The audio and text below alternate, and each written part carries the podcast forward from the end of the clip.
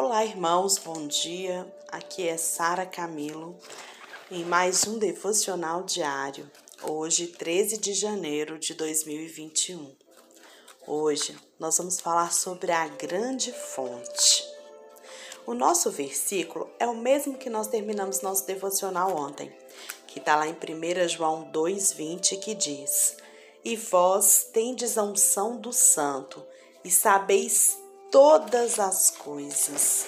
Que versículo tremendo, né? Dois aspectos importantes precisam ser observados nesse versículo acima. Primeiro, o Senhor já disse que temos a unção.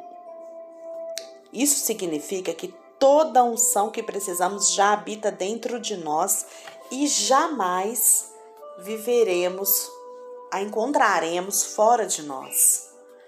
Precisamos sempre nos voltar para essa fonte de unção que está no nosso interior. Você sabe o que é unção? Às vezes a gente está aqui falando de unção, mas o que, que é unção? Unção é ungir com óleo, é derramar óleo, é selar, é, é derramar óleo sobre, sobre a pessoa. Mas o que é a unção de Deus? A unção de Deus, irmãos, é a capacitação que Deus dá a todo crente para o servir. A unção de Deus nos santifica. O que é santificar? Nos separar para os seus trabalhos, para a sua obra, purificando-nos do pecado. A unção é, uma, é o sinal de dedicação a Deus. Unção, então, é, antigamente as pessoas untavam com óleo por motivos de higiene e beleza. Então a pessoa passava óleo no corpo para ficar, para proteger de doenças, né, e tudo. O óleo ele faz bem à pele e os óleos aromáticos eles faziam as pessoas cheirar bem. Né? Até hoje ainda tem muito tratamento que se usa óleo. Mas o óleo ele tinha também a função é, é, social de dar honra ao convidado. Chegava um convidado na sua casa, você ia ungí-lo para mostrar para ele que ele era importante, para mostrar felicidade. Ah, eu vou me ungir porque eu tô feliz. E também para indicar o fim do luto. Durante o luto, né, não se ungia. Então, no Antigo Testamento, a unção ela tinha motivos religiosos a coisas, né, ou pessoa ungida, era abençoada escolhida por Deus para cumprir um propósito especial. Então a Bíblia fala de unção de objetos, de sacerdotes, de profetas, de reis, lá no Antigo Testamento, certo? No, no Novo Testamento, é, vai mudar esse cenário, presta atenção. Cristo e Messias, né? Então a palavra Cristo e Messias significam ungido. Jesus, ele foi ungido por Deus com o Espírito Santo para realizar o seu ministério aqui na terra e salvar o mundo.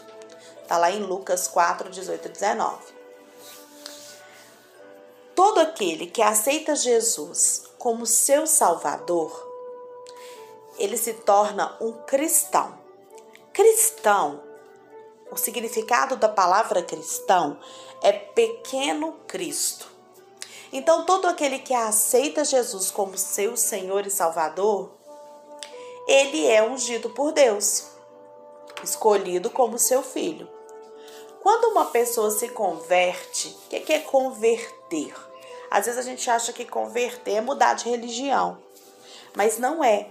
Converter é a gente mudar o nosso caminho, é a gente sair de um caminho que não está levando para Deus e mudar para um caminho, mudar a nossa vida, virar, convergir, virar, mudar de direção, ir para um caminho que vai te trazer para perto de Deus.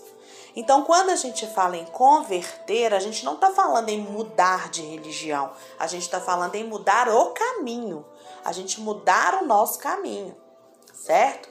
Então, quando uma pessoa se converte, ela aceita, né, que vai seguir o caminho de Jesus, ela aceita Jesus, ela declara para Jesus que ele é seu Senhor e Salvador, ela fala para ele: Pai, o Senhor é meu Senhor e Salvador. Eu confio no Senhor, eu quero viver para o Senhor.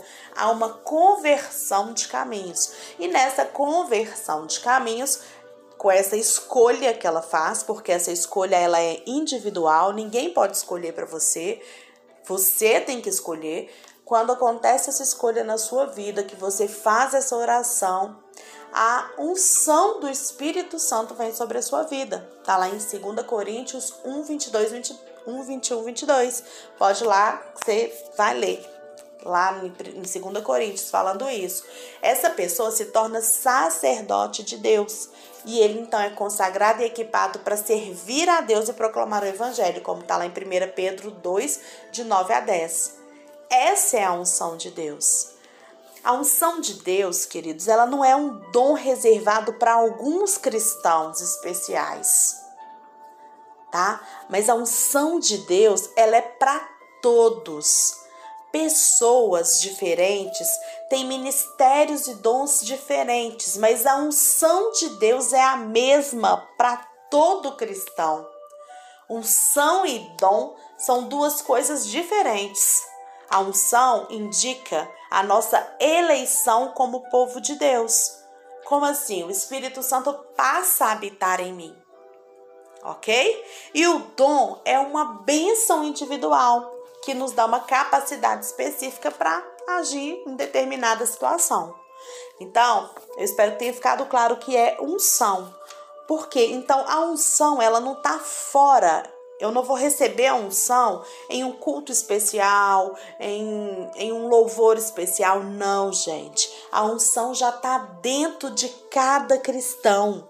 Aquele que se rendeu a Jesus, aquele que se entregou a Jesus, a unção já é uma, da sua natureza. Ele já é escolhido por Deus, o Espírito Santo já está nele. A unção, o significado da unção no Novo Testamento, tá? É a presença desse Espírito na sua vida. Qual Espírito? O Espírito Santo de Deus, que é o que Jesus veio trazer ao mundo, né? Então comece a declarar que você já tem a unção do, do Santo. A unção do Santo já é real na sua vida. E pare de tentar consegui-la fora. Ah, eu vou naquele lugar ali que vão pôr a mão em mim e vai ter a unção de Deus na minha vida. Ah, eu vou no culto ali. Não o Salmo 133 diz que ao derramar de óleo, né, quando há comunhão, quer dizer, a unção ela é maior quando há comunhão, mas não pelo fato da, da de estar de, de, de todo mundo ali reunido. Não, a gente não pode colocar dessa maneira, mas pelo fato de cada um estar tá buscando em unidade o, o servir a Deus, o dedicar o Espírito, o, o manifestar do Espírito de Deus. Onde há unidade, a unção, onde há unção, a manifestação de Deus. Então, a unidade ela vai trazer um reconhecimento dessa unção dentro da gente e então haverá um manifestar de Deus. Amém? E a segunda coisa que diz nesse versículo é que todas as coisas, que sabemos todas as coisas. Presta atenção. Se sabemos todas as coisas, então por que parece que nos falta conhecimento? Nós nos voltamos para o exterior em busca de sabedoria e conhecimento, em vez de buscar de voltar para o nosso interior, onde Cristo habita. Ontem é, uma pessoa me falou assim: como que você tem tanta certeza que você ouve a Deus? E eu falei para ela: porque eu tenho. Porque eu tenho, porque eu busco. E eu não busco fora, eu busco dentro de mim. Eu paro, eu oro, eu falo: Deus, fala para mim sobre esse assunto. Traz uma compreensão desse assunto. E aí eu vou para a Bíblia e na Bíblia o Senhor vai me mostrando a confirmação daquilo que ele já falou na palavra dele. Porque Deus não vai me dar uma doutrina nova, ele vai confirmar aquilo que eu desejo saber através da palavra dele. A Bíblia fala sobre tudo. Tudo que a gente imaginar, a Bíblia fala.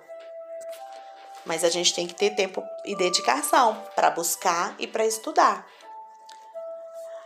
Muitas vezes nós buscamos nas pessoas esse conhecimento, principalmente aquelas que a gente acredita ter uma, uma unção especial. Vamos, vamos entender, não existe unção especial. A unção do Espírito Santo de Deus é para todos. Existem pessoas que vão adquirir mais conhecimento, que vão adquirir dons diferentes por buscarem mais aquilo diante de Deus, certo? Por se disporem a ir, sabe? Dispor a estudar, dispor a, a conhecer, a ler mais a Bíblia, a compreender mais. Mas não quer dizer que, há, que foi Deus que deu algo especial. Não, o Espírito é o mesmo. O mesmo Espírito que está em mim, está em você, está em qualquer pessoa que se rende a Jesus. E aí, às vezes, a gente acha assim: ah, mas aquela pessoa ali, nossa, eu preciso que ela ponha a mão em mim, porque se ela puser a mão em mim e orar por mim, meus problemas estão resolvidos. Mas o resultado disso, às vezes, né, maioria das vezes, Deus pode usar aquela pessoa sim para operar milagres maravilhosos. Mas o resultado disso será apenas uma vida cristã fraca e imatura e muitas decepções. O pastor Reinhard, ele diz que, uma, que isso é uma vida cristã carnal, quando eu preciso de correr atrás de um são do outro. Tá? Eu preciso aprender a ter uma vida cristã espiritual, uma vida cristã em que eu consigo encontrar Cristo em mim. E eu vou ser instrumento dele para poder ministrar esse poder. Eu não sou contra a gente orar um pelos outros, claro que não, não tem nada melhor do que a gente orar um pelos outros. Mas nós precisamos compreender que a fonte de tudo que precisamos está dentro de nós. Uma vez eu vi um pregador falando que ele é uma das maiores tristezas dele era quando ele fazia um culto que ele falava, que ele pregava sobre o poder de Deus dentro de cada cristão e depois, na hora que acabava o culto, formava-se aquelas filas enormes para pedido de oração. Não que nós não devemos, gente, procurar o outro para pedir oração. Claro que precisamos, porque é na comunhão que há um derramar maior. Mas, gente, o que a gente precisa de entender é que nós não precisamos, nós podemos encontrar isso que a gente busca dentro da gente. Quando o Senhor Jesus nos ensina a orar, ele nos ensina a buscar o que? Intimidade, reflexão, isolamento, para que a gente possa ouvi-lo e para que ele possa ministrar nas nossas vidas. Essas atitudes, elas impõem limitações enormes para o povo de Deus, porque a gente começa a achar que só o outro pode e que a gente não pode. E essa limitação, ela não é de Deus para a nossa vida. Pelo contrário, Deus ele nos deu vida em abundância. Lembra disso? É importante entender qual que é a fonte de tudo. Essa fonte está dentro de nós. E Deus ele nos dá essa resposta lá em primeira, é, lá em Colossenses 1:27, que diz assim: A quem Deus entre os que não são judeus aprovidar a conhecer as riquezas da glória deste mistério, isto é, Cristo em vós, a esperança da glória. Então, qual que é a riqueza do mistério de Deus? Cristo em nós. Até quando oram ao Senhor, muitos se voltam para ele, geralmente isso de uma forma religiosa, recorrendo a Deus como se ele estivesse fora da gente esperando que ele venha e, nos toque em resposta de oração. Ah, eu vou ficar aqui com as mãos levantadas porque o anjo vai tocar na minha mão. Ah, eu vou ficar aqui. Não, gente. A presença de Deus, ela não está fora do crente, do cristão. Ela está dentro da gente. Essa atitude de ficar esperando vir de fora um vento, de vir de fora uma experiência sobrenatural, vai, fazer, vai pôr limitação na gente, no nosso relacionamento com Deus. Lembra, o Espírito Santo está em você. É dentro de você. Volte para você. Pai, fala aqui, eu quero te ouvir. Você vai ouvi-lo. Depois de uma reunião maravilhosa, é muito comum a gente ver, às vezes, as pessoas dizerem: Nossa, que presença maravilhosa nessa reunião. Nós precisamos entender que essa presença não está só na reunião, irmãos.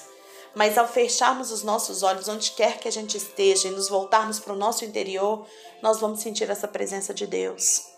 O que faz a reunião ser maravilhosa não é uma manifestação pública, não é a manifestação interior. Então, onde você estiver nesse momento, você pode manifestar essa unção de Deus na sua vida e agora. Onde você estiver, não sei onde você está, você pode estar dirigindo seu carro, você pode estar parado em algum lugar, você pode estar é, indo trabalhar, você já pode estar no seu trabalho, você pode manifestar essa glória. Você pode manifestar essa unção de Deus, porque a presença de Deus ela não está fora, ela está dentro de você. A fonte da vida de Deus está dentro de você. Portanto, você não precisa se voltar para lugar nenhum. Você não precisa de, de ajoelhar voltado para o lado da mesquita. Você não precisa de estar dentro de um templo. Não. Onde você estiver, a presença de Deus é real na sua vida. E nós precisamos de entender isso. O Senhor Jesus disse que onde nós colocarmos a planta dos nossos pés, ali é terra santa. Então, onde que é a terra santa? Onde está o seu pé agora. Bate o pé aí e fala: aqui é terra santa. Como isso é verdade. Você é capaz de ouvir a voz dele, de se conectar plenamente, permanentemente com ele, liberar a vida através de você. Você pode. Quando Jesus disse para que os discípulos fossem impor as mãos e curar os doentes, Jesus não disse para eles orarem. Jesus diz para eles colocarem as mãos. O que quer dizer isso? Quando em nome de Jesus as nossas mãos tocam os doentes, gente, é o próprio Cristo que as toca, porque ele não vive na gente. Ele não vive em mim, ele não vive em você. Enquanto, então, quando ele faz isso, a doença tem que ir embora. Não é pela palavra bonita, não é pelo, pelo tanto do, que o meu discurso vai ser eloquente, convencedor para Deus mudar aquela realidade. Não! É o poder de Cristo saindo através da minha mão.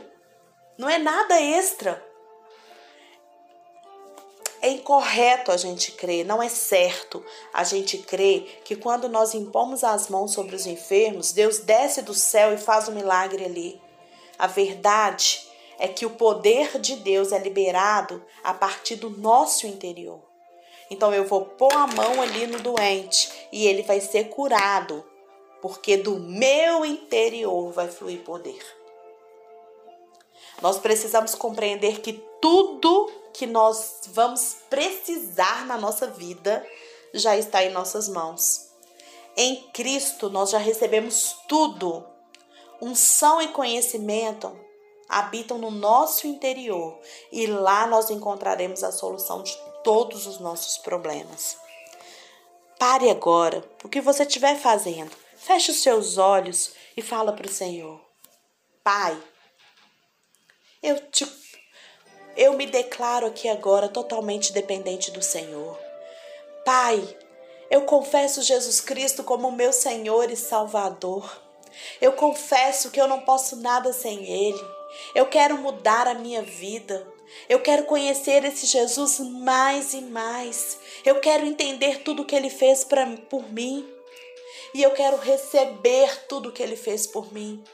Por isso, agora, eu confesso que Jesus é meu Senhor e Salvador e entrego a Ele a minha vida, entrego a Ele todo o meu ser.